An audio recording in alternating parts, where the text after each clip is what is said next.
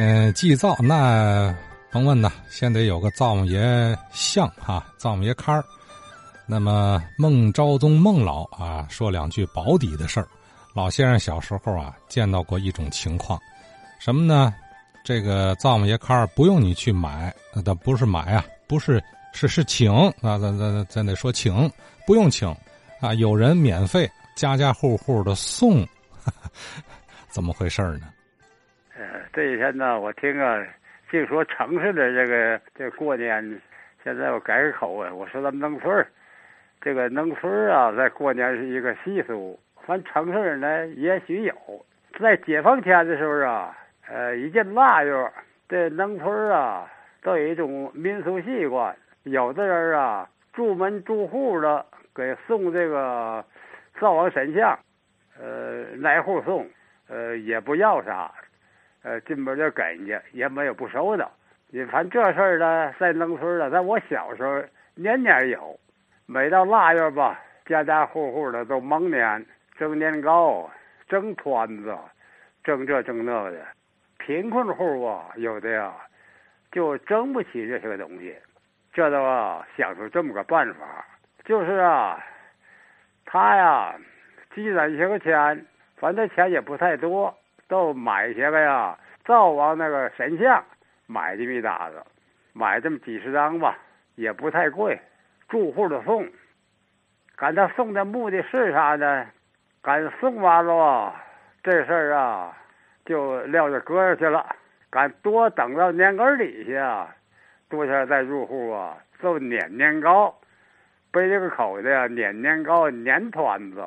你敢送这个呀，也有个时间性。你看有进腊月，就送，别超过这个腊月二十三。一超过二二十三，那都过时了，那没人要了。当今年的时候啊，送灶王这个这个人吧，呃，拿这个口袋，都往他送这个户啊，挨户的撵这个年糕和团子，也不说数，你给多都多，给少都少。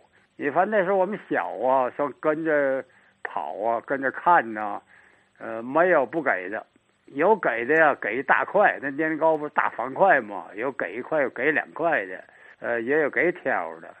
还有那给团子的，给啥都有。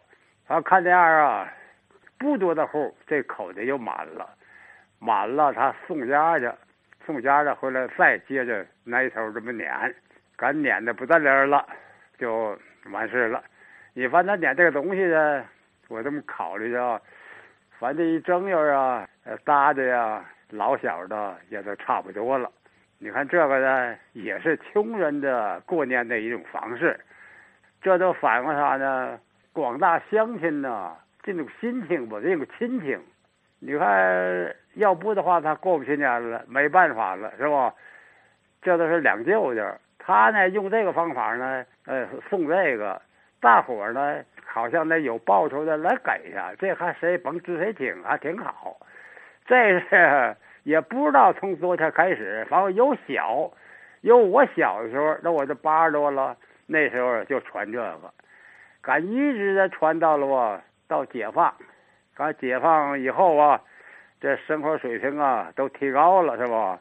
也都过了新年了，像撵年糕这个事儿啊，送葬这个事儿也就没有了，就不存在了。反正这个呀，就算段历史。呃，孟昭宗孟老先生啊，他说的这个是当地的一句方言，就是撵。也就说，这人他开始啊送这个灶王爷的神马啊，他是有目的的啊。乡里乡亲的心照不宣吧，都明白。以这种方式，呃，就不能是跟那个要饭他还不一样是吧？但是来来一好换一好那个劲头，哎，拜托大家能帮衬一下自己，谁也不会说破点破这层窗户纸儿。呃，的确，这一送一舍之间啊，有一种。守望相助的情谊，是吧？